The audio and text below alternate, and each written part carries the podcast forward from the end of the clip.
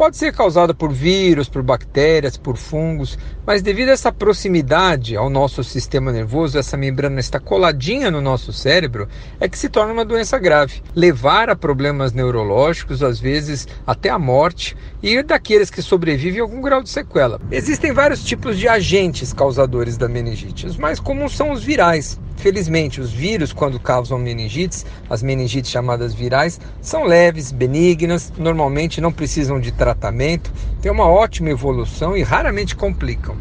Já aquelas causadas por bactérias são as mais temidas, são contra as quais nós desenvolvemos vacinas, porque essas sim podem, quando atingem uma criança, um adolescente, levar a quadros mais graves, hospitalização, internação em UTI,